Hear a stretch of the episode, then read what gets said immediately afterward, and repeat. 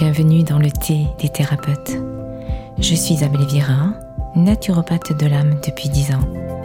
Je vous accompagne lors de chaque épisode à travers des conversations inspirantes, des réflexions profondes et des conseils pratiques. Tout comme le thé qui infuse lentement, ce podcast vous offre le temps de vous immerger dans des discussions riches d'enseignements. Je partage aussi mes propres secrets de thérapeute. Chaque épisode est une invitation à explorer les profondeurs de votre corps, de votre âme et de vos émotions. Alors, bienvenue dans une nouvelle infusion d'inspiration. Je suis ravie d'accueillir aujourd'hui Xavier Fay, un thérapeute accompli qui a suivi un chemin exceptionnel. Xavier Fay est maître praticien en hypnose sagesse, cofondateur de la chaîne Tistria et auteur de contes qui touchent l'âme. Aujourd'hui, nous invite à plonger dans un monde où science et mystique dansent ensemble. Bonjour Xavier. Bonjour. Alors aujourd'hui, euh, je suis heureuse de t'accueillir donc dans ce podcast pour partager un petit peu ton univers. Mhm. Donc euh, tu as parcouru un chemin quand même euh, particulièrement fascinant. Donc tu es passé de la pharmacie à la pratique de l'hypnose, euh, de l'hypnose sagesse et à la création de, contenu, de contenus captivants. Alors c'est vrai que ces contenus, euh, c'est vraiment euh, à travers surtout la, la chaîne donc Tistria, mais on en parlera un peu plus tard. Mhm. Donc comment décrirais-tu ta propre transformation personnelle tout le long de ce, de ce parcours en fait? Bah, Au début, j'ai j'ai suivi un parcours un petit peu classique entre, entre guillemets. J'ai été intéressé par le domaine des sciences et notamment de la, de la santé. Donc je suis parti euh, euh faire des études de, de pharmacie euh, à Poitiers que j'ai terminé, etc. Euh, j'avais fait une... comment dire déjà une sorte de transition un petit peu dans le domaine environnemental. Donc, c'était une, une spécialisation dans tout ce qui était toxicologie environnementale industrielle. C'était pour travailler dans la protection de l'environnement. Parce que déjà, le côté santé, euh, euh, tout ce qui était industrie pharmaceutique ne me plaisait pas beaucoup sur le plan sur le plan éthique etc donc je cherchais déjà à garder mes compétences mais à les servir enfin à les utiliser dans un meilleur un meilleur but et puis euh, ça a été un petit peu compliqué de trouver dans ce domaine-là, en fait. Euh, c'était, on, s'est vraiment retrouvé euh, toute une promo à vraiment euh, avoir du mal à trouver un, emploi dans ce, dans ce domaine-là, contrairement un peu à ce qu'on nous avait fait miroiter, comme quoi, voilà, l'environnement c'était de l'avenir, etc. Et puis du coup, bah, j'ai commencé à me poser d'autres questions, de dire, bah voilà, est-ce qu'il serait pas temps carrément de faire un, un gros virage parce que je, me, je, ne me voyais pas euh, servir en officine, c'était pas un métier qui me, qui me, qui me plaisait, etc. J'aurais pu, mais ça me, ça me plaisait pas. Il y avait un, quelque chose de, de, routinier qui me plaisait pas. Et puis j'avais toujours été un peu fasciné par tout ce qui était euh, bah, les, les, thérapies alternatives, mais surtout voilà l'inexpliqué de manière générale. Depuis tout petit, je, je regarde énormément de, de vidéos, de, de livres euh, sur ce thème-là, vraiment depuis avant les dix ans. Quoi, j'ai toujours été fasciné par tout ça. Et du coup, euh, bah, j'ai pris une décision vraiment de tout, tout arrêter. Donc j'ai, repris des petits boulots un petit peu pendant quelques années, deux, trois ans, pour mettre un peu d'argent de côté et me payer justement cette, euh, ces formations en hypnose. Alors j'ai essayé plusieurs choses. Il y avait, euh, j'ai commencé d'abord par, de, par une formation en sophrologie qui m'avait plu, mais je sentais qu'on n'allait pas assez loin pour moi, qu'on pouvait faire plus. Donc il y avait des gens à qui ça correspondait très très bien, mais moi je sentais que j'avais besoin de plus. Et euh, j'ai essayé un peu, il y avait des choses sur le magnétisme, des choses comme ça, et j'ai commencé par faire de l'hypnose ericksonienne. Euh, mais là, pareil, il y avait quelque chose d'un petit peu, euh, un petit peu trop dur, on va dire, dans l'approche, quoi. Quelque chose qui est très de l'ordre de, on donne des ordres justement un peu à ah l'inconscient. C'était quelque chose qui me, qui me plaisait pas trop. On cherche vraiment à impressionner l'inconscient pour le faire aller dans le sens qu'on veut. Euh, avec, enfin, en tout cas, comme moi, on me l'a appris, ça ne me plaisait pas. Et puis, j'ai cherché quelque chose un peu plus doux et je suis tombé, du coup, sur les, les contes de, de Camille, euh, Camille Griselin, qui a créé euh, l'hypnose sagesse, qui est une sorte de courant de l'hypnose humaniste, on va dire et euh, qui va hum, faire passer énormément de messages par le biais de, de petits contes avec des messages cachés euh, à l'intérieur de ces contes. Et puis, il y a toute une phase après, on va dire exploratoire, où on va faire parler l'inconscient euh, directement par le biais du corps. On fait très très peu parler la personne justement pour ne pas influencer en fait ce qui pourrait ressortir parce que souvent le, le corps va être beaucoup plus précis euh, dans notamment dans les dates ou même dans les faits euh, que ce que la personne se, souvient. Parce que bon, si l'inconscient l'a a mis sous cloche, on va dire, un certain événement, c'est parce qu'il y avait un risque de, de souffrance à ce moment-là. Mais simplement, lui, il, est, il ne, comment dire, il ne laisse pas le message passer comme ça tant que la personne n'est pas prête. Oui, d'accord. Donc, ben, ça, ça arrive à plusieurs reprises que des personnes me disent, ben non, cet événement qu'on a retrouvé, euh, je m'en souviens, mais il s'est passé quand j'avais 7 ans. Moi, pour moi, dans mon souvenir, c'est quand j'avais 7 ans. Et souvent, la personne demande après euh, à, des parents ou à des connaissances qui étaient là à ce moment-là, et il lui confirme bien que bah, le corps avait répondu 5 ans et qu'effectivement, c'était bien à 5 ans que l'événement s'était passé.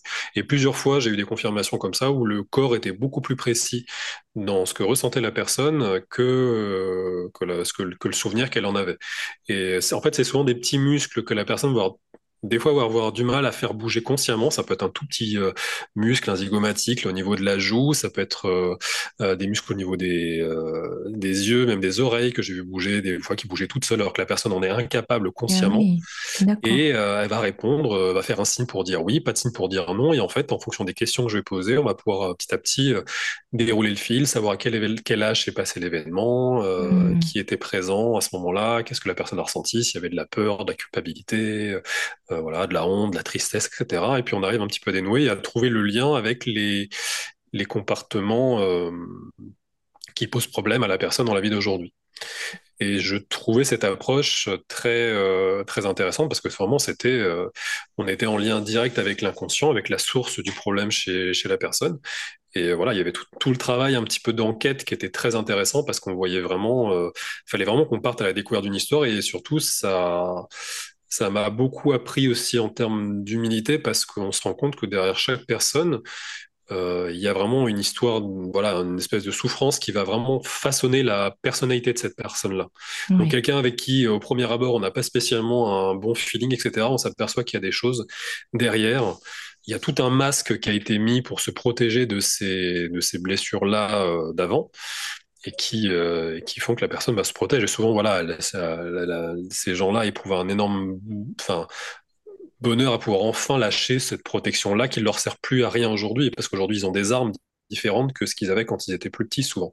Mais il y a encore euh, comme un signal d'alerte qui s'est jamais arrêté, qui croit encore que le danger est là et qui cherche à nous protéger. Hein. Il fait ça pour, pour nous protéger à la base, mais euh, on se souvient plus euh, vraiment de la raison de ce qui s'est passé, quoi.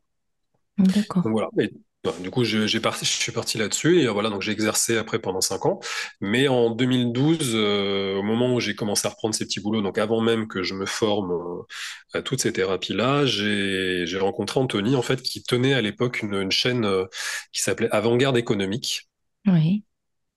Euh, qui parlait beaucoup d'économistes alternatifs, un petit peu, voilà, sur, euh, qui, qui proposaient, je m'intéressais beaucoup à ça aussi à, ce moment-là, qui, voilà, qui, proposait des théories vraiment alternatives sur l'économie, etc., sur la politique aussi. Et je trouvais son format euh, vraiment bien travaillé, agréable à, à, regarder, à écouter. Et un jour, il a sorti une, petite vidéo sur les pyramides de Bosnie alors qui n'était pas en très bonne qualité parce que c'est, il interviewait un, archéologue qui est justement de là-bas, donc c'était en qualité webcam, donc contraire à ce qu'il faisait d'habitude avec une bonne caméra, etc. Mais je, voilà, c'était exactement ce que je voulais. Je me disais beaucoup, ce serait génial si quelqu'un pouvait faire la même qualité pour les sujets que j'aime en fait, les sujets, euh, voilà, sur l'inexpliqué, sur le paranormal. Et je lui avais laissé un petit message, un commentaire une fois euh, sur, sur une de ses vidéos justement. En, en lui proposant d'autres intervenants, parce que c'était des sujets qui m'intéressaient énormément, en lui proposant d'autres intervenants qui pourraient lui plaire, etc. Et on a commencé à discuter, à échanger pas mal de plus en plus. On a décidé de se, rencontrer sur Paris, parce qu'il était sur Paris aussi, comme moi à l'époque, et puis on a, on a bien accroché. Et puis bah, il m'a emmené dans, l'aventure aussi avec lui. Euh, pour continuer, parce que voilà, j'avais pas mal de, de, connaissances, lui aussi, et puis voilà, lui, il était vraiment très sur l'aspect technique, montage, etc., mais c'était des sujets qui l'intéressaient énormément. Oui. Et du coup, voilà, on a commencé l'aventure du coup en 2012 et, euh, et encore jusqu'à aujourd'hui. Voilà, donc du coup, vous avez euh, co-créé donc cette chaîne Tistria, euh, donc avec Anthony Chen qui est le réalisateur, oui. et vous avez créé de nombreux contenus très riches, tels que des documentaires, des vidéos, des interviews, donc cela depuis 2012, comme tu disais, c'est ça? Anthony a commencé son documentaire, un premier documentaire, euh, il était avec une autre personne au tout début, qui est le documentaire était super, et moi je suis arrivé juste après après ce documentaire-là, la personne était partie. je sais plus exactement pour quelles raisons. Ils, ils, avaient des projets simplement différents. Et puis moi, je suis arrivé du coup juste après. Puis on a continué le système un peu d'interview et de, de documentaire. Mais voilà, à la base, c'est la chaîne d'Anthony. Oui. C'est vraiment lui qui a créé le, la chaîne, qui fait euh, euh, la grande majorité du, du montage, qui, qui, gère beaucoup de choses dessus. Moi, je lui apporte une aide sur plein d'autres plans, hein, sur le pour tout ce qui est prise de contact des intervenants, les interviews aussi, on les fait ensemble. Il y a, il y a toute la, tout le travail de recherche aussi en amont, donc les vidéos qu'on regarde, les livres qu'on qu'on prend, on mm. s'échange beaucoup des idées aussi, des points de vue sur pas mal de choses. Et puis, euh, et puis voilà, j'essaie de le décharger le maximum possible de plein de petites choses qui peuvent l'empêcher de, de, créer comme il veut aussi. Et puis voilà, on, on est beaucoup sur les et puis ce qui est bien, c'est qu'on a vraiment un peu la, la, la, même vision des choses. Et quand il y a quelqu'un qu'on sent pas, on le sent en général pas en même temps. Et, euh, ah et on a souvent des, des, feelings assez similaires sur la manière de, de, de, faire les choses et avec qui on veut les faire. donc voilà, c'est assez, assez sympa. D'accord. Et du coup, pourquoi ce nom Tistria? Alors, Tistria, c'est Anthony qui avait choisi ça. Ça veut dire, euh, il me semble que ça veut dire Sirius sans. Alors, c'est pas en hébreu, c'est une autre langue, je sais plus ce que c'est exactement, mais il me semble que c'est quelque chose comme ça. Parce qu'il voulait l'appeler Sirius à la base, mais il y a énormément de, de, de, sites et de, choses qui s'appellent Sirius, et il avait voulu prendre un truc un peu différent. Et, euh, et je crois que c'était en hébreu, où il y a quelque chose comme ça. Voilà, c'est ça lui venait comme ça, ça lui parlait. Euh, voilà, Anthony, c'est quelqu'un qui est très euh, il est très connecté à son, à son intuition. On voit beaucoup dans les. Quand, on fait des interviews ensemble, on a, l'impression qu'il est complètement ailleurs pendant qu'on pose les questions. Donc, des fois, c'est même troublant pour, euh, pour certains intervenants, mais en fait, il est vraiment dans. Il est déjà en train de s'imaginer comment il va organiser le truc plus tard après. Il est, il est très. Il y a vraiment une espèce d'univers un peu intérieur qui est très, très riche. Et en fait, il va il va venir, on a l'impression des fois qu'il est complètement barré à côté, puis il va venir vous poser une question hyper pertinente euh, voilà, il est, il est un peu dans son, dans son univers, mais c'est mhm. très, il entend tout ce qui se passe et il a une, une, une très belle intuition et c'est aussi pour ça, je pense que ça marche bien, c'est qu'il, je pense qu'il est assez guidé euh, par ça et voilà, il a, il a une idée très précise de ce qu'il veut faire, de là où il veut emmener la, la, chaîne et puis, euh, et voilà, je pense que c'est aussi pour ça que ça, ça marche bien. Voilà, et du coup, comment vous euh, ciblez, comment vous trouvez en fait les intervenants? Est-ce que c'est vraiment... tu, me, tu me disais à travers des livres, des, des recherches, des documents, en fait, euh, comment, comment ça se passe En fait, on, fait très très peu d'interviews parce qu'on a beaucoup de gens qui nous envoient des ben messages euh, pour, faire des interviews. On fait très très peu d'interviews par demande parce qu'on l'a fait pendant un petit temps et ça nous a pas beaucoup plu sur le résultat. Et on, souvent, c'est, en fait, on s'est aperçu vraiment ceux sur lesquels on avait une intuition, qu'on voulait interviewer depuis un petit moment, etc. On se dit, bah tiens, là, le thème nous plaît bien ou là, la personne nous accroche. C'est pas spécialement des gens qui nous avaient contactés, mais c'est des gens qu'on a découverts mmh. simplement comme ça, un petit peu au hasard, en, en, fouinant un petit peu sur Internet ou dans des librairies. Et puis, euh, bah, souvent, les interviews étaient plus pertinentes. Euh, parce que les personnes n'avaient souvent bah, rien à vendre ou quoi que ce soit, c'était juste vraiment un vécu. Et c'est vrai que plus ça va, plus on, on aime faire des, des gens qui n'ont pas spécialement de, de voilà de soit de livres à vendre soit de, de formation à vendre des choses comme ça. Mm. vraiment des gens qui tu vois bah typiquement euh, la, la, dernière qui, qui interview qui est sortie de Vanina Chirinsky c'est pas quelqu'un qui qui fait des formations. Alors elle a euh, comment dire elle a, elle a, un cabinet où elle fait des elle fait des soins mais c'est vraiment quelqu'un bah, comme tout le monde, à qui il est arrivé quelque chose d'extraordinaire en fait. Et donc du coup, les gens, je pense, s'identifient aussi beaucoup plus et c'est ce qu'on veut, c'est leur montrer que ça peut vraiment arriver à tout le monde, y compris à eux, et que c'est pas des gens qui souvent qui demandent en plus ça, hein, ces gens-là qui s'arrivent, hein, ça leur tombe dessus, ils savent pas trop quoi en faire. Et je pense qu'il y a quelque chose d'authentique qui, qui se dégage plus des fois que ben, des, des professionnels du, du, du bien-être ou de la com, beaucoup, parce qu'il y a quand même beaucoup de gens qui sont très très forts là-dedans dans le dans, dans ce truc-là, qui savent très très bien parler, mais derrière, nous, on s'est aperçu voilà, que c'était pas spécialement toujours euh, toujours cohérent avec la démarche euh, ou les propos de la personne. Oui, d'accord. Donc, on, a, on a appris aussi au fur et à mesure. Hein. On, est arrivé dedans. C'était même si on avait des connaissances, on a on a découvert aussi vraiment de l'intérieur cet univers-là. Et puis il y a eu des, des très très belles rencontres, et des, déceptions forcément. Mais c'est mmh. après c'est l'essentiel, c'est que le message soit beau et peu importe la personne derrière. C'est pour ça que même nous on se filme très très peu pendant les interviews. C'est voilà. C'est important pour nous que ce soit focus vraiment sur le sur l'intervenant. C'est lui qui va transmettre quelque chose et puis, euh, puis voilà. Mmh. Euh, quelle est la plus belle histoire inspirante que tu aies pu vivre qui t'a marqué le plus durant, depuis cette création de, de cette chaîne Tistria Euh, Est-ce alors, je sais que j'avais beaucoup aimé, Oui, ouais, j'avais beaucoup aimé la rencontre avec Laurent Lévy. Oui, parce que, euh, je sais pas, il m'a, il m'a donné, il y a, il y a- dans l'interview, il y avait deux, trois phrases qui, qui ont juste, euh, qui ont créé des déclics un peu. Tu vois, c'est des phrases qui me, qui me servent encore vraiment toujours aujourd'hui un peu de boussole, euh, des espèces ah de oui, mantras, un petit peu des, des, des phrases. Tu vois, je- moi, je, je, je les réutilisais aussi des fois pour, euh, pour provoquer chez- ces mêmes déclics chez les gens pendant mes séances Hmm, d'hypnose. Et c'est vrai que c'est des phrases qui marchaient bien. C'était des phrases du type, euh, dans la vie, t'as que deux choix, c'est soit tu veux avoir raison, soit tu veux être heureux. Mais tu hmm, pourras pas avoir les deux. Et souvent, voilà, les gens, au moment de, de pardonner, des fois dans, dans- dans certaines histoires vécues, euh, je leur explique vraiment que pardonner, c'est lâcher, c'est reprendre la part qu'on a donnée à quelqu'un. C'est-à-dire que cette hmm, personne-là nous, nous retient dans le passé à cause de cette rancœur, de cette tristesse ou des choses comme ça. oui, Et je leur expliquais, voilà, soit vous voulez avoir raison, donc vous avez raison d'être en colère contre ces personnes, il y a, il y a aucun problème. Soit vous voulez être heureux, et dans ce cas-là, vous lâchez prise. Lâcher prise, ça veut pas dire que vous oubliez, que vous oubliez tout, hein, que- ouais, c'est mais ça. que vous décidez de que bah, ce qui est fait est fait et que maintenant, bah, vous voulez reprendre le cours de votre vie sans attendre spécialement que euh, les réparations soient faites, soit par vous, soit par l'autre, soit par la vie, etc. Quoi. Faut que juste avancer, quoi.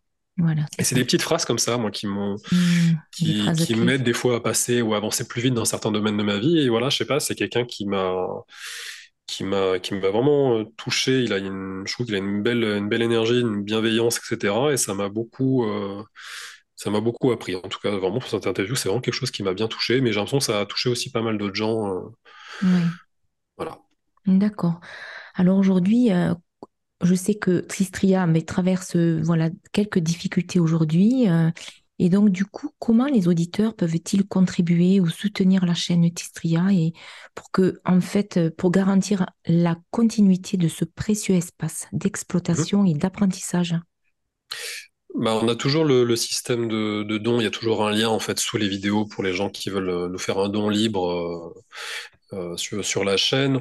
On, on essaye plusieurs choses. On a, on a, on a essayé de voir avec Vanina euh, de faire un petit peu un petit contenu euh, bonus, on va dire, mais pour un prix dérisoire d'un euro 90, vraiment pour que n'importe qui puisse se, accéder. se, se l'offrir. On, sait bien que voilà, il y a que, que beaucoup de chaînes demandent qu'il y a, il y a des sollicita- sollicitations qui sont assez importantes, surtout maintenant avec bah, les problèmes un peu de d'inflation qu'on connaît, etc. Mais C'est c'est c'est normal, mais mais euh, voilà, on, on essaye d'apporter un maximum de contenu gratuit parce que le, le truc, c'est que Anthony euh, euh, vit essentiellement du montage. Alors, on, on arrive à vivre, hein, c'est pas le souci, mais c'est vrai qu'on a des, on a des projets en tête qui nous limitent euh, par ce manque de- d'argent sur certaines choses, etc. On aimerait se déplacer beaucoup plus loin. Enfin, on, on aimerait beaucoup, par exemple, aller voir des, des gens un peu au Québec. Il y a énormément de gens qui, qui sont super hein, sur tous ces sujets qu'on interviewe au Québec, etc. Mais oui, ça représente un coût parce qu'on se déplace à chaque fois. Vu qu'on fait pas ça en qualité webcam, justement, on vous donner cette image très, très travaillée sur la forme aussi. oui, Euh, on essaye quand même de se déplacer le plus possible. Et voilà, il y a des, il y a des, il y a des euh, même en termes de matériel, des choses qu'on voudrait se permettre pour amener encore une meilleure qualité qu'on qu'on ne peut pas pour l'instant.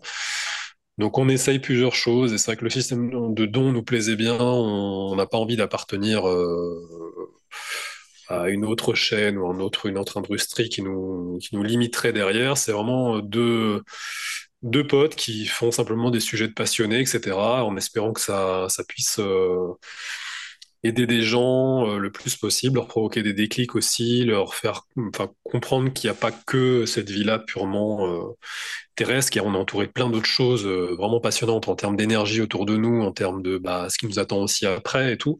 Il y a tout un monde qui est, qui est super à découvrir et qui, je pense, qui apporte du réconfort à pas mal de gens, et voilà. oui. C'est déjà, euh, c'est vrai, tout ce que vous avez quand même créé ensemble, c'est vraiment de, de très beaux documentaires. Euh, j'en suis, euh, moi, j'en suis, je les suis euh, régulièrement. Et euh, justement, quels sont les prochains euh, thèmes que vous souhaiteriez euh, exploiter ensemble de- sur cette chaîne? Alors, je sais qu'on avait, on avait échangé un petit peu avec Anthony sur le, le thème des, des annales akashiques. Ah oui, C'est un truc très qui, intéressant. Mm. ouais, ouais, genre j'avais découvert ça un petit peu en regardant certaines vidéos un peu sur Edgar Cayce et des choses comme ça. Oui, Et euh, je vois qu'il y a de la littérature de plus en plus qui sort là-dessus et on, on, on regarde un petit peu pour voir pour un sujet, euh, un sujet qui serait intéressant. Parce que moi- Alors moi, je, suis je suis très passionné par tout ce qui est sujet, un petit peu sur ce qu'on appelle un peu l'archéologie interdite. Tu vois, les, pyramides, les choses comme ça, c'est un truc qui me fascine depuis vraiment très très longtemps. Euh, et cette, euh, et c'est vrai qu'on y vient un petit peu par le sujet des annales akashiques et tout, ces, enfin, tout ça, l'histoire, la grande histoire de l'humanité qui pourrait être perdue au fait qu'il y ait peut-être eu plusieurs euh, civilisations avant la nôtre, que sur plusieurs endroits dans le monde, on est parlé en même temps d'un événement particulier qui s'appelle le déluge. Il y Hmm, a, il y a des choses comme ça. Enfin, il y a quelque chose qui me, qui me fascine un peu dans ces, dans ces grands monuments de grandes pierres énormes dont on ne sait absolument pas comment ça a été, euh, comment ça a été construit, par qui, comment. euh, Enfin, ça pose plein de questions. C'est, des mystères qui sont. J'ai presque pas envie de savoir tellement c'est, ouais, ouais. c'est, ce côté mystérieux me plaît en fait. Hmm, d'accord. Mais, euh, mais du coup, voilà, on y vient un petit peu par le sujet des, des annales akashiques. Oui. Euh, après, en autre sujet. euh, Est-ce que vous avez déjà exploité le, le sujet sur la communication animale? Non, je sais qu'on en avait parlé un petit peu. Euh, Oui, ça s'est pas représenté dans les dans les contacts ou dans. En fait, disons que des fois, on a l'impression qu'il y a des. C'est comme s'il y avait des intervenants qui nous étaient envoyés, on va dire, comme s'il y avait quelque chose qui qui était vraiment. Euh... Je sais pas. On, on va se passionner en même temps d'un coup pour un intervenant. d'accord. Ah oui, Intervenant, je veux dire. Mais c'est vraiment, il y a quelque chose qui, d'un coup, ça va être évident. C'est là, ça- en fait, quand on voit que ça se fait très très vite ouais, c'est euh, l'évidence. voilà. Hmm, C'est, voilà, on est, on est dans le flux, on est, on est bien dans hmm, le, dans, dans le sens du courant, on va dire, et on essaye le plus possible de le suivre. Euh, Il y a des, y a moi j'aurais adoré, on, y réfléchit un petit peu, mais c'est compliqué de trouver des intervenants là-dedans. J'aurais adoré faire un sujet sur le thème des anges gardiens ah oui, ça aussi, de oui. tout, de tous ces phénomènes, de toutes ces personnes qui ont, qui ont, voilà, à un moment donné de leur vie, euh, voilà, senti vraiment une aide ou quelque chose comme ça, vraiment qu'ils auraient pu y passer et sentir, voilà, il y a des phénomènes qui se sont passés, qui ont été cités. Euh, il y a un phénomène dans une école, notamment euh, aux États-Unis, où il y a eu un attentat à la bombe avec un couple, et les enfants, tous les enfants unanimement dans cette école, euh, signalaient qu'ils voyaient un ange, qu'il y avait un ange qui les protégeait avec leurs grandes ailes, etc., qui leur disait exactement quoi faire, à quel moment, etc. Et tous les enfants étaient unanimes, ils regardaient vraiment une sorte de forme dans le coin euh, de, du, de, de la salle où étaient les personnes avec la bombe. oui. Et, euh, et ils sont tous, ils en sont tous sortis indemnes, sauf les deux, les deux personnes euh, concernées. Mais il y a eu un, parce que la bombe a quand même été sautée. Euh, mais euh, voilà, et tous les enfants unanimement racontent la même chose. Et il y a quand même quelque chose d'assez, euh, d'assez troublant là-dedans. Et c'est vrai que c'est un sujet qui, je, qui, je pense, aurait pu réconforter aussi beaucoup de gens. Et c'est moi quelque chose qui m'intrigue beaucoup. Et on a un peu de mal à, à- on n'a pas encore vraiment déroulé, mais on a du mal à trouver vraiment des, des personnes pour faire un vrai Oui, documentaire avec beaucoup de gens pour en parler, au moins cinq six intervenants. oui. Donc c'est dans notre tête, on ne sait pas encore. N'oubliez pas de mettre un j'aime sous la vidéo et de vous abonner pour ne pas rater les prochains épisodes. Je publie un épisode par semaine. Et euh, du coup, euh, récemment, tu as ajouté une corde créative à ton arc en devenant Oui. auteur de contes hypnotiques. Oui. Est-ce que tu peux nous en dire plus sur cette forme d'expression et comment elle complète ton travail en tant que thérapeute? Bah, en fait, comme je t'expliquais tout à l'heure, en fait, les séances d'hypnose Oui, sont, déjà. sont, Oui. voilà, sont composées en deux parties. Il y a toute une partie, euh, alors il y a ce qu'on appelle la mise en transe, où on va euh, simplement placer la personne dans un état d'hypnose. Alors, c'est pas du tout un état où la personne perd totalement le contrôle, hein. C'est juste un état de, Mm, de somnolence agréable qu'on a euh, typiquement quand on fait une, une, une- quand on conduit sur une route un peu monotone. Voilà, on, on est un peu dans nos pensées, qu'on est un peu dans la lune. oui, c'est Voilà, on ça. est, on n'est Mm. pas totalement déconnecté de ce qui est autour de nous, mais on rêvasse, ouais, on laisse un peu Mm, plus les, peut-être l'intuition ou la rêverie venir. On va dire, il y a des messages qui passent un peu plus dans ces moments-là, en fait. C'est, pour ça d'ailleurs que je, je trouve un peu dommage des fois le, le fait qu'on soit autant sur nos téléphones portables, parce qu'il y a plus ces temps, ces d'ennui, ces temps un peu de flottement, Oui, c'est ça. C'est vrai. voilà, on laisse un peu plus les choses passer. Euh, mais du coup, voilà, il y a cette partie de mise en transe. Il y a, après, il y a vraiment la partie où euh, je vais raconter des sortes de contes Oui. euh, dans lesquels il y a des messages cachés à l'intention de l'inconscient. Ça va me permettre de, de voir, et pour la personne également, de voir s'il n'y a pas une, une blessure ou un sentiment qui va prédominer dans la, dans les émotions qui peuvent ressurgir à ce moment-là. Donc ça peut être euh, envie de tousser d'un coup, beaucoup, très fort. Ça peut être des larmes qui peuvent couler. Il y a plein d'autres choses euh, qui peuvent se déclencher. Voilà, les muscles, qui, certains muscles qui vont commencer à bouger, comme si l'inconscient était déjà prêt à donner certains messages. Et moi, ça va me permettre de voir à quel endroit euh, on va potentiellement aller après par la suite, donc dans la deuxième phase où là, on va aller faire parler vraiment l'inconscient de la personne. Euh, pour savoir ce qui s'est passé exactement et pour accélérer encore plus le, processus de, voilà, de, guérison, entre guillemets, mais de, rétablissement de l'ordre émotionnel de la personne pour plus que ce, boulet-là qui l'enchaîne au, passé la bloque aujourd'hui. Euh, donc là, en fait, il va y avoir moi, j'ai écrit toutes ces histoires. Euh, en fait, quand tu deviens maître praticien, ça veut dire que tu es euh, considéré comme apte à pouvoir écrire toi-même tes, tes comptes. D'accord. Tes, scripts d'hypnose. Et je sais qu'il y a plusieurs praticiens qui se servent des histoires du. Alors, il y a eu un premier livre qu'on a écrit avec Olivia Favre, qui est également euh, qui a fait la formation sagesse aussi. On l'a fait, on l'a pas fait en même temps, mais on se connaît depuis depuis un petit moment. Et on a écrit ce premier livre. Et puis là, il y a le deuxième qui est sorti, qui s'appelle c'est 33 comptes euh, d'auto-hypnose pour, euh, euh, pour guérir les blessures émotionnelles. Oui. Où là, en fait, tous les comptes sont. alors, il y a des, des, parties de mise en transe que les personnes vont lire. Donc, c'est des textes qui sont un petit peu alambiqués, mais c'est fait exprès. C'est justement pour pas que ce soit. C'est pas des textes qui sont faits pour être lus avec le mental. Oui, voilà, c'est ça. Il y, a des, voilà, il, y a des, il y, a des, phrases typiques qui sont mises dedans pour aider un petit peu à mmh. casser le sens logique du, du texte. Euh, et ensuite, il y a toute la phase d'histoire que soit la personne peut lire, soit elle peut les écouter, parce que toutes les séances sont, ont été faites en audio dans ce livre-là, euh, avec un, un, compositeur qui a fait des musiques d'accompagnement, sachant qu'on a fait, pour ceux que ça peut déranger des fois pour les musiques, on a fait euh, les histoires sans, sans musique et avec musique. D'accord. Parce qu'il y a des gens, des fois, ça les fait sortir, et d'autres, au contraire, ça les aide à, à hmm. plonger un peu plus profondément dans l'histoire. Et euh, il y a des personnes qui vont s'endormir pendant l'histoire et qui s'inquiètent des fois de ne pas avoir tout entendu, mais c'est fait exprès. Il y a des moments où vous allez vraiment lâcher parce que c'est un peu l'inconscient qui prend le dessus. Il va, ça lui permet de laisser pénétrer plus profondément les messages. Et puis il y a des gens qui vont rester plus en surface, tout entendre, etc. Et ça agit différemment sur certaines personnes. Et puis il y a des histoires sur lesquelles ben, ça va accrocher. Et d'autres sur lesquelles il y aura un peu moins de choses. Et puis euh, vous n'allez pas comprendre des fois des. En fait, tout est classé par thème dans le dans, dans le livre.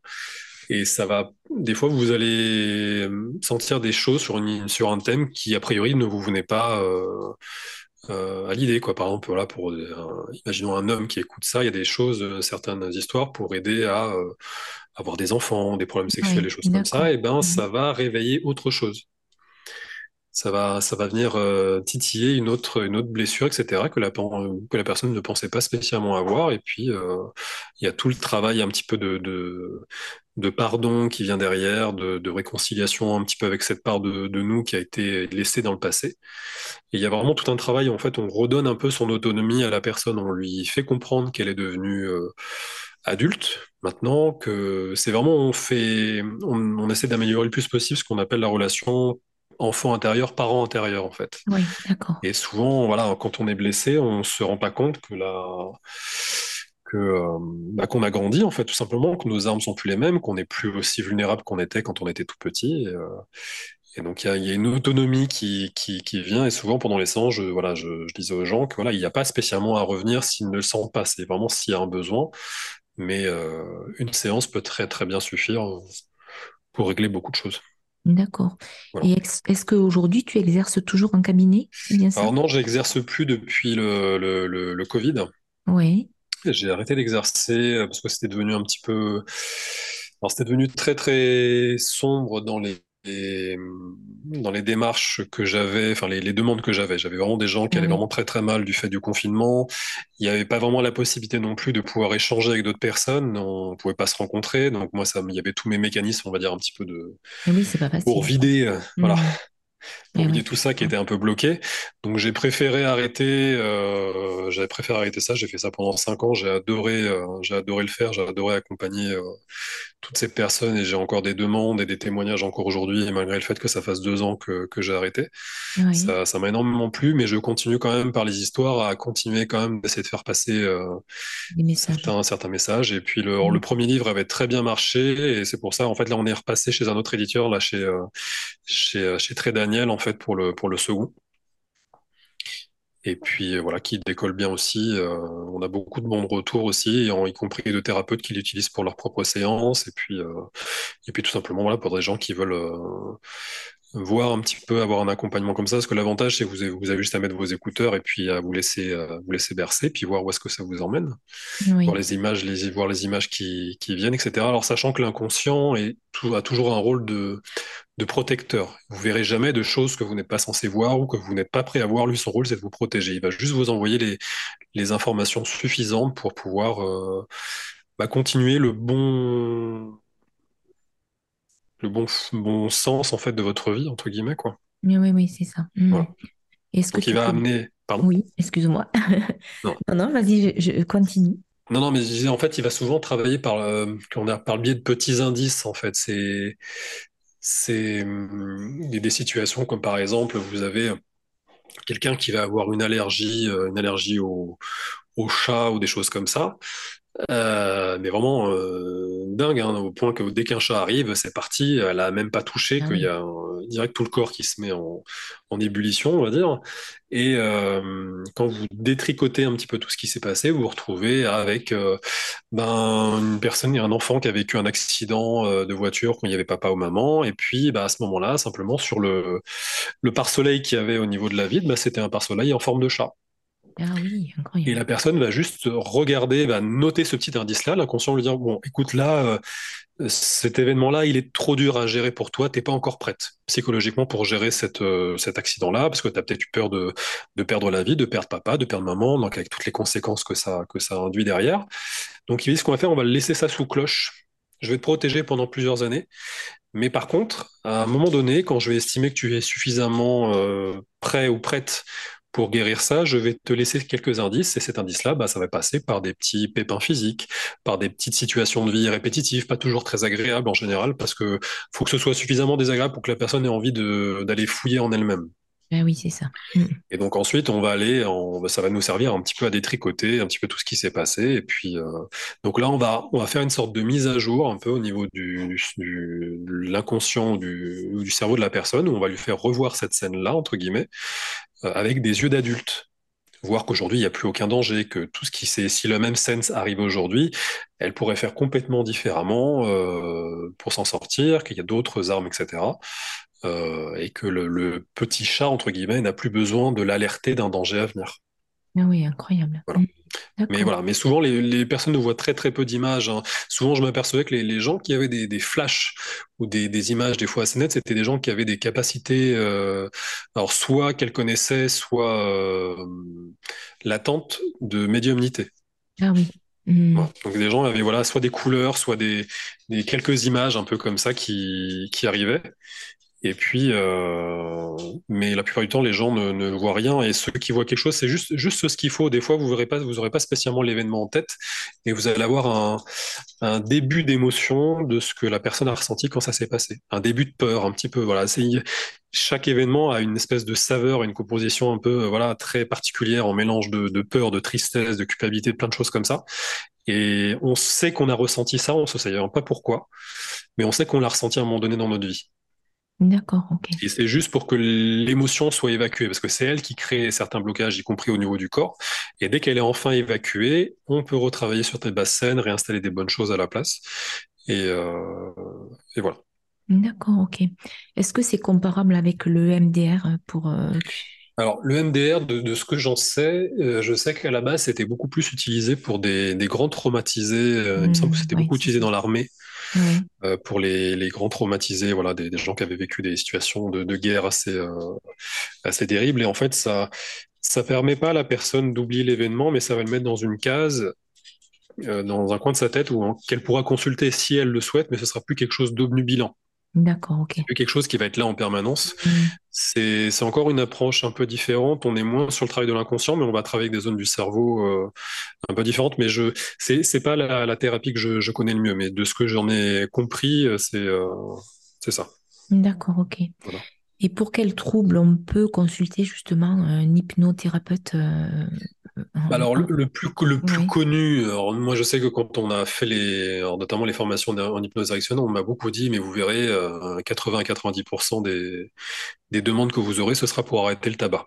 Ah oui, c'est vrai. Mhm. Euh, j'en ai eu très très peu, vraiment, euh, c'était même pas, ça représentait à peine 10% de, de la clientèle que j'avais.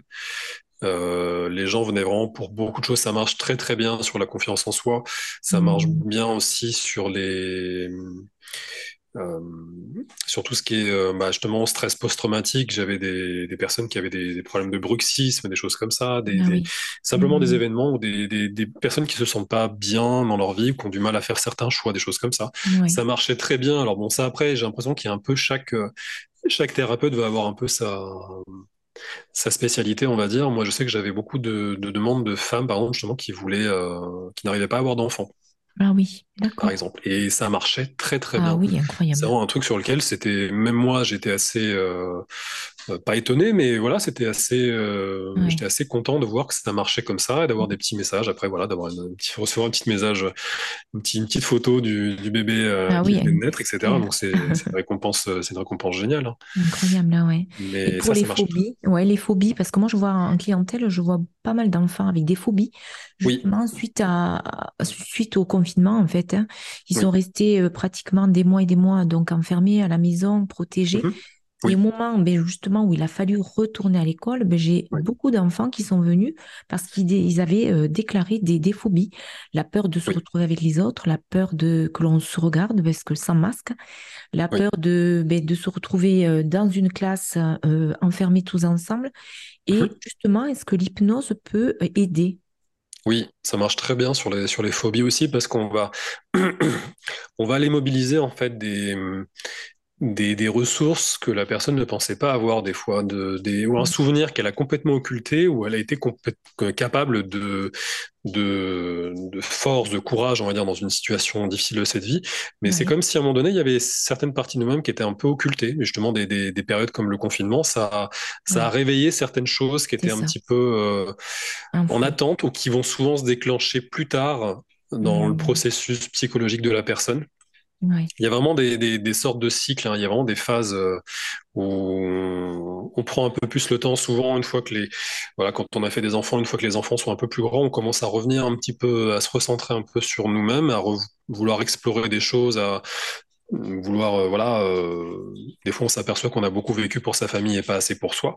oui, Il y a des moments, voilà, où effectivement, on va commencer un peu à explorer d'autres choses, et c'est à ce moment-là, souvent, où les, où des anciennes blessures qui étaient qui étaient pas visibles parce qu'on était dans le tourbillon de l'occupation, du travail, de plein de choses comme ça. Et dans ces moments-là où tout se pose un petit peu, ben ça émerge un peu. On a pu, on est obligé en fait d'être avec ses pensées. Et malheureusement, il y a beaucoup de gens, la grande majorité, font des choses pour éviter ces pensées, mais à un moment donné, euh, il faut plonger dedans. Il faut oui, explorer et arriver à être à l'aise avec elles, comprendre que nous ne sommes pas nos pensées aussi. Oui, Ça, c'est des choses. Moi, j'étais très, j'ai beaucoup aimé des, des livres de. Il y a vraiment un livre qui s'appelle C'est quand la conscience s'éveille d'Anthony de Mello que j'ai beaucoup aimé parce que c'était c'était un c'était un sage, une sorte d'être éveillé, on va dire, qui était un. alors, il me semble qu'il était prêtre, je crois, mais voilà, qui, qui était indien, mais qui a étu- étudié en Occident. Et donc, il avait une façon très très euh, accessible pour nous de comprendre toute cette sagesse indienne. Justement, il s'exprimait notamment beaucoup par le biais de petits contes. ah Et ça me, ça me fascinait parce que ça rendait la chose tellement, euh, euh, tellement facile à comprendre. Effectivement, on se dit, mais oui, mais c'est vrai, je, je réagis comme il dit dans l'histoire, etc. Mais c'est vrai, c'est débile. C'est débile de réagir comme ça. Et en fait, on, on se rend pas compte. Et c'est vrai que des petites histoires comme ça, où on se met un petit peu plus loin de nous, bah, ça nous aide aussi à comprendre des choses sur nos façons de fonctionner, etc. Et j'ai, c'est, voilà, c'est des choses qui m'ont beaucoup appris. Et voilà, le fait que nous ne sommes pas nos pensées, que nous, euh, voilà, on, on est dans un ensemble de, de plein, voilà, il y a les pensées des autres, ce qu'on appelle l'inconscient collectif. Il y a plein de choses comme ça qui jouent sur nous et que on, on est celui qui observe les pensées, pas celui qui les produit. Hmm. Ça rejoint un peu la, méditation finalement. Exactement, c'est ça. La pleine conscience. Mm. C'est voilà, c'est on n'est on pas habitué nous beaucoup en, en Occident à penser comme ça, mais après je je, c'était Patrick Buranstanas là qui, qui parle beaucoup d'alchimie, qui, qui, expliquait en gros qu'il y avait quatre types de civilisations entre guillemets. Il y avait les, les asiatiques, il y avait les africains, il y avait les, ce qu'on appelle les peaux rouges aussi, et puis les blancs. Et chacun avait un peu bah, sa manière de de comment dire de, de s'explorer. Donc vous aviez les asiatiques qui vont être plus, euh, on va dire le peuple de l'air, donc qui vont être plus dans la méditation, donc quelque chose de très élevé, etc. Vous avez les Africains, c'est le plus peuple de l'eau. Ils ont beaucoup de rituels autour de l'eau. Il y a les peaux rouges, c'est beaucoup lié à la terre. Ah oui, c'est vrai. Et puis, bah, nous, on est le peuple du feu, donc ça se fait beaucoup dans la matière. Nous, on a beaucoup de mmh. problématiques de guerre, de choses comme ça, mais ça se fait beaucoup dans la matière ou en travaillant, lui, il, explique ça. En gros, c'est en travaillant la matière qu'on peut se purifier, nous aussi. Donc, chacun a sa manière de faire, de se découvrir, de se nettoyer un petit peu de ses, de ses blessures. Euh, et, donc, c'est pour ça peut-être aussi que la méditation ne convient peut-être pas à, toutes, les, toutes les cultures aussi. Hein, je pense. À mon avis, il n'y a pas qu'une seule, une seule voie hein, pour arriver à, mmh. Se, à se libérer. C'est pour ça que c'est, c'est, c'est des moments, euh, enfin, c'est on vit une période qui est super avec autant de, de thérapies alternatives qui, qui voilà, enfin, toi, même toi, voilà, en naturopathie, tu vas aborder encore d'autres aspects que moi j'aborde en hypnose. C'est, c'est des, on mmh. se rend compte que tout ça est vraiment complémentaire, etc. Et c'est vraiment super à, à découvrir. C'est très riche et en fait, et chacun va y trouver sa petite porte d'entrée euh, pour, euh, pour se, se libérer de certaines choses. Hein. Oui, c'est vrai, exactement.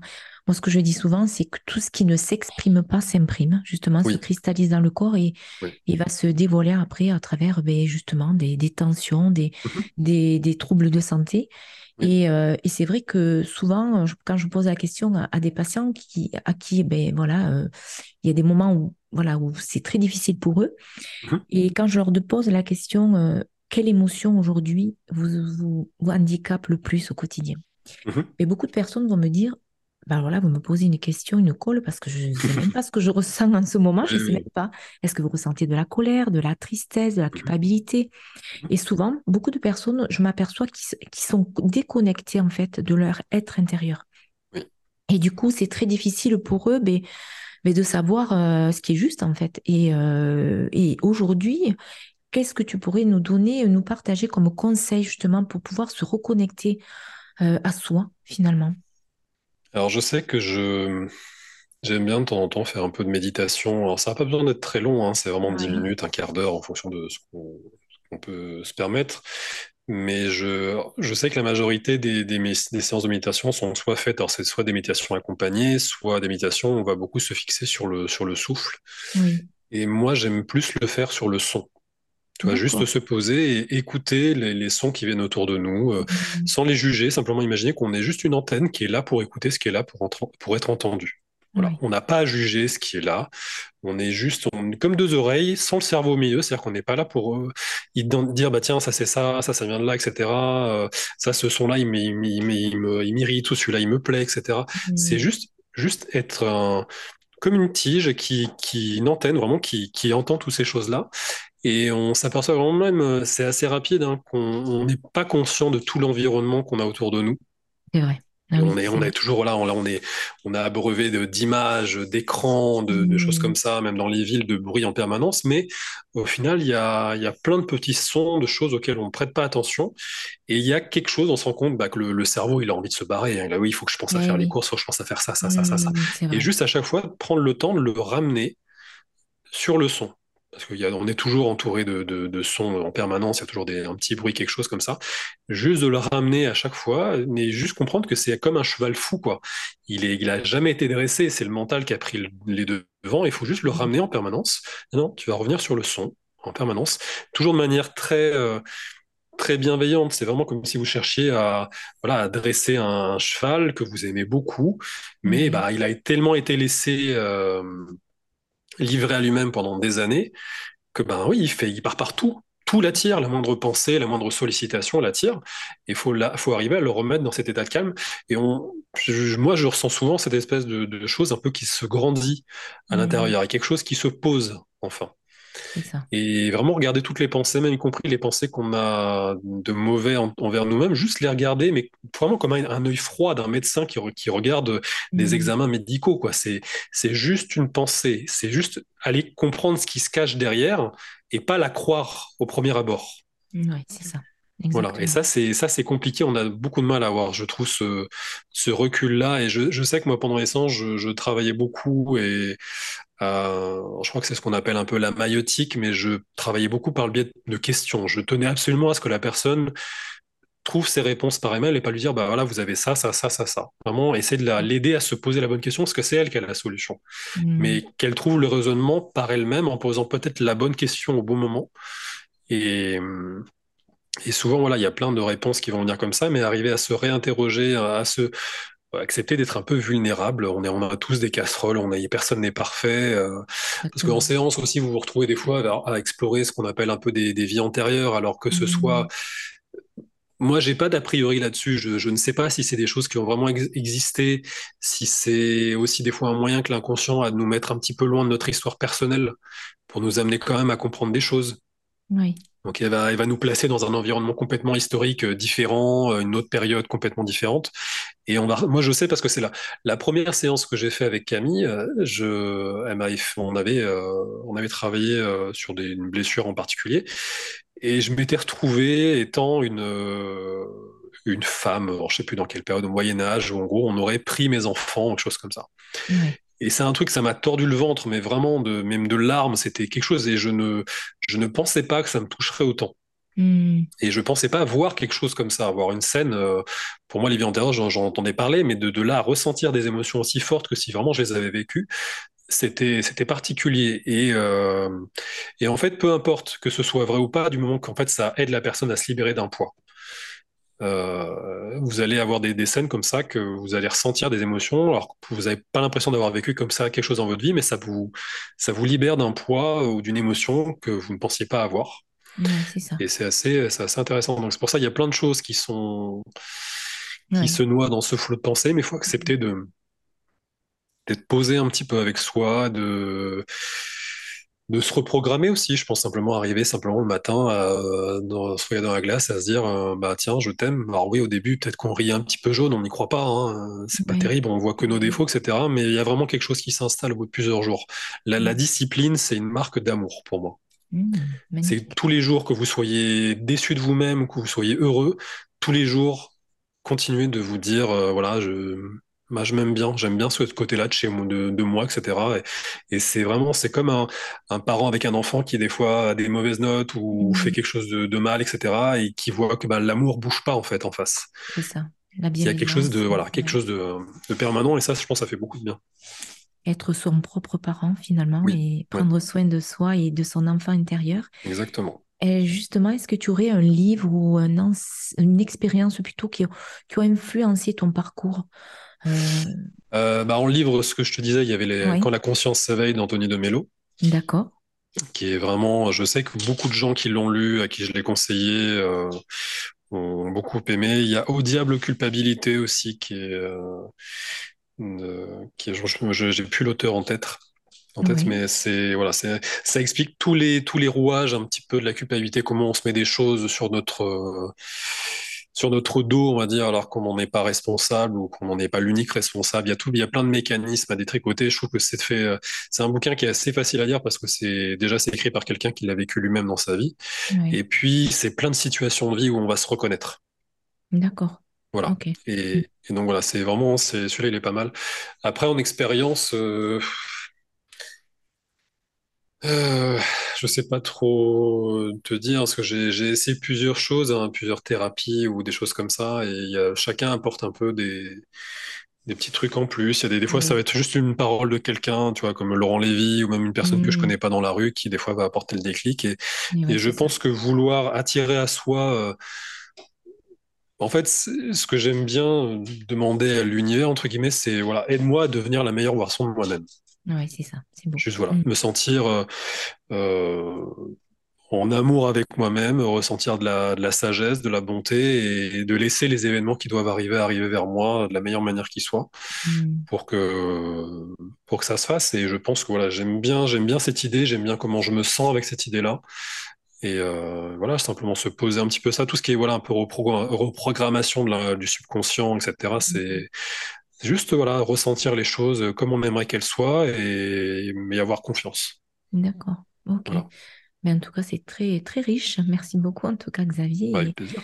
Est-ce que tu aurais quelque chose à rajouter ou euh, parce que c'est vrai que c'est euh, c'est très riche et surtout moi j'ai vraiment euh, aimer vraiment tes, euh, voilà, c'est tous ces reportages, toutes mhm. ces, tout ce que vous avez créé donc euh, dans le cadre de Tistria et j'espère vraiment de tout cœur que cette chaîne poursuive et elle nous permette de nous inspirer et de nous apporter des clés parce que c'est vrai qu'on a tous besoin de, mais de, de voir les expériences des autres parce que c'est mhm. ce qui nous, nous nourrit aussi à chacun.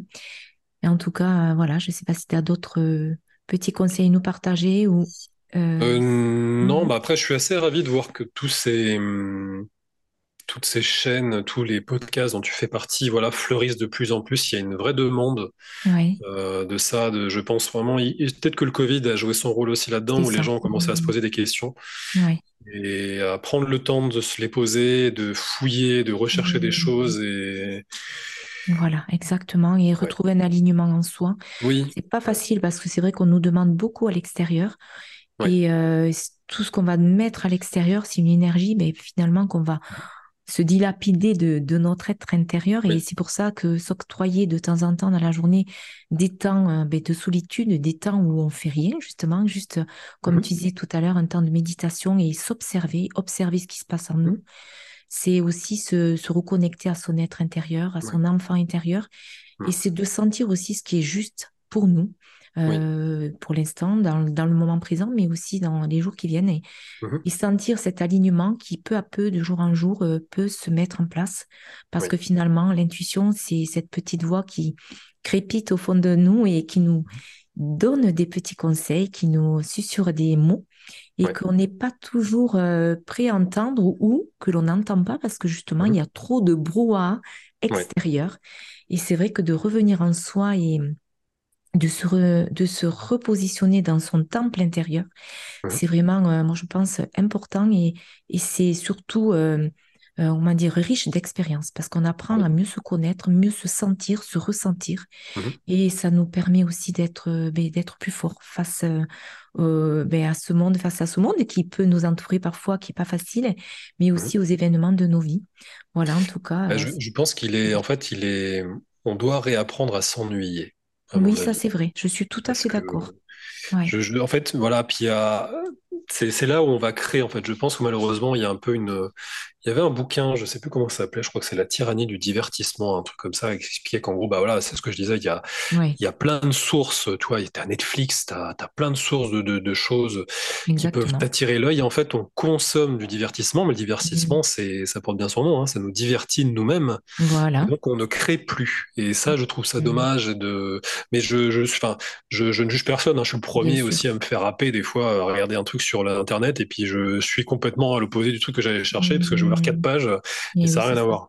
Mm. Mais, mais voilà, mais c'est, on doit essayer de réapprendre à créer nous-mêmes, mm. euh, à apprendre des choses et puis, euh, et voilà, c'est vraiment prendre le temps simplement de, ouais, de se réennuyer, de, de, rentrer chez soi le soir et de pas prendre le réflexe d'allumer directement euh, la télé ou un truc comme ça, juste de se poser, de, faire quelque chose de créatif ou je sais pas. Ouais, c'est vrai. Je pense que c'est là où les meilleures intuitions arrivent, justement, dans de ce temps-là où on laisse un petit peu l'intuition venir. Ouais, dans ce vide, en fait. Euh, le vide, en fait, c'est pour mieux se remplir de, ben voilà, de, de, de, choses peut-être qui nous semblaient peut-être pas évidentes. Oui. Et là, en fait, il y a des petites pépites qui peuvent se mettre en mmh. place et peuvent nous, nous, voilà, nous mener vers, euh, vers des projets passionnants. Et puis on apprend la patience aussi. C'est j'ai l'impression qu'il y a beaucoup, on, que tout arrive très vite, trop vite, etc. Et on n'est plus aussi patient peut-être que nos, nos ancêtres qui avaient où il y avait il y avait cette notion un peu de temps long. Alors après, on le voit beaucoup avec des chaînes, tu vois, comme les, les chaînes d'infos en continu. C'est toujours, faut toujours qu'il se passe quelque chose. Exactement. Ah, ça c'est vrai. Ah, oui. Il y a plus, il y a plus ce temps long, etc. Et je, je pense que ce serait sain pour beaucoup de gens de, pour beaucoup d'entre nous, hein, de revenir euh, vers quelque chose un peu plus, un peu plus lent.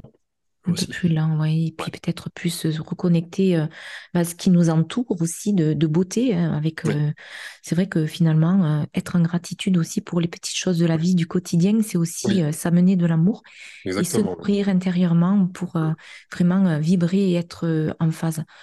Voilà, c'est vrai qu'on mène tous peut-être plus ou moins des choses dans notre vie plus ou moins faciles, mais il y a des petites choses au quotidien qui peuvent nous vraiment nous apporter beaucoup d'amour. Et euh, en tout cas, est-ce que tu as justement des projets passionnants à venir que tu pourrais nous partager? Euh, donc les livres. Euh, bah, on, a, toujours des interviews là qui sont encore en attente, encore prévues avec Anthony. Je te dis, on, parle, on parle tous les deux un petit peu d'un documentaire. Peut-être à venir, mais ça représente une grosse charge de travail en termes de montage. Pour Anthony, c'est assez, c'est assez lourd. Donc, il faut vraiment qu'on choisisse bien le sujet si on veut faire ça. On, on parle de plusieurs choses. On ne sait pas si on ferait pas un podcast, peut-être éventuellement aussi, parce que le problème, c'est qu'on a des intervenants qui sont très loin, qu'on ne peut pas les voir, et on se dit peut-être pourquoi hmm. pas un format audio. Euh, ça, pourrait être sympa aussi. Non, c'est vrai, c'est vrai, tout à fait. Euh, on y pense, mais voilà, c'est des petits projets dans les cartons, mais pour l'instant, il y a, voilà, je, t'avais parlé peut-être d'aller, d'aller au Québec, on, aimerait bien aussi, voilà, voir d'autres, euh, intervenants francophone. Alors Anthony va déjà lui un peu de temps en temps aux États-Unis. Il a une autre chaîne américaine en fait, enfin anglaise on va dire, où il fait à peu près les mhm. mêmes sujets. Euh, il, parce qu'il il aimait beaucoup les États-Unis, il partait souvent là-bas. Donc là, ça s'est un peu arrêté avec le Covid et on s'est plus recentré sur la France. Mais euh, mais voilà, c'est des. On aimerait aussi trouver le moyen de de traduire les vidéos en anglais et espagnol. Ce serait bien. D'accord, ah, ok. Pour rendre ça accessible à beaucoup de gens. Je sais que la, les Espagnols, euh, les Portugais aussi, je crois, sont assez, euh, assez friands de, de ces mm. sujets-là, on va dire. Donc, euh, ça pourrait être, pour être une, autre manière de pouvoir diffuser le, les documentaires, les messages qui sont dedans, etc. Et puis, on y réfléchit. On, on, là, on redémarre tout doucement et, et voilà. Voilà, les choses arriveront au bon moment. Oui, exactement. voilà, en tout cas, mais je te remercie mille fois. Euh, vraiment, euh, Xavier, pour, euh, pour ce moment. Mm. Et voilà, j'espère, voilà, je donne vraiment, j'envoie de belles vibrations à tous, tous tes projets. Merci et au seuil, au seuil, de cette aventure captivante, nous clôturons cet épisode en remerciant chaleureusement Xavier Faye pour le partage de sa sagesse et de ses expériences. Que les étincelles de cette conversation continuent d'illuminer votre chemin et n'oublions jamais que l'extraordinaire réside souvent dans la simplicité de chaque instant. Restez inspirés et à bientôt pour de nouvelles découvertes dans le thé des thérapeutes. À très bientôt. N'oubliez pas de mettre un j'aime sous la vidéo et de vous abonner pour ne pas rater les prochains épisodes. Je publie un épisode par semaine.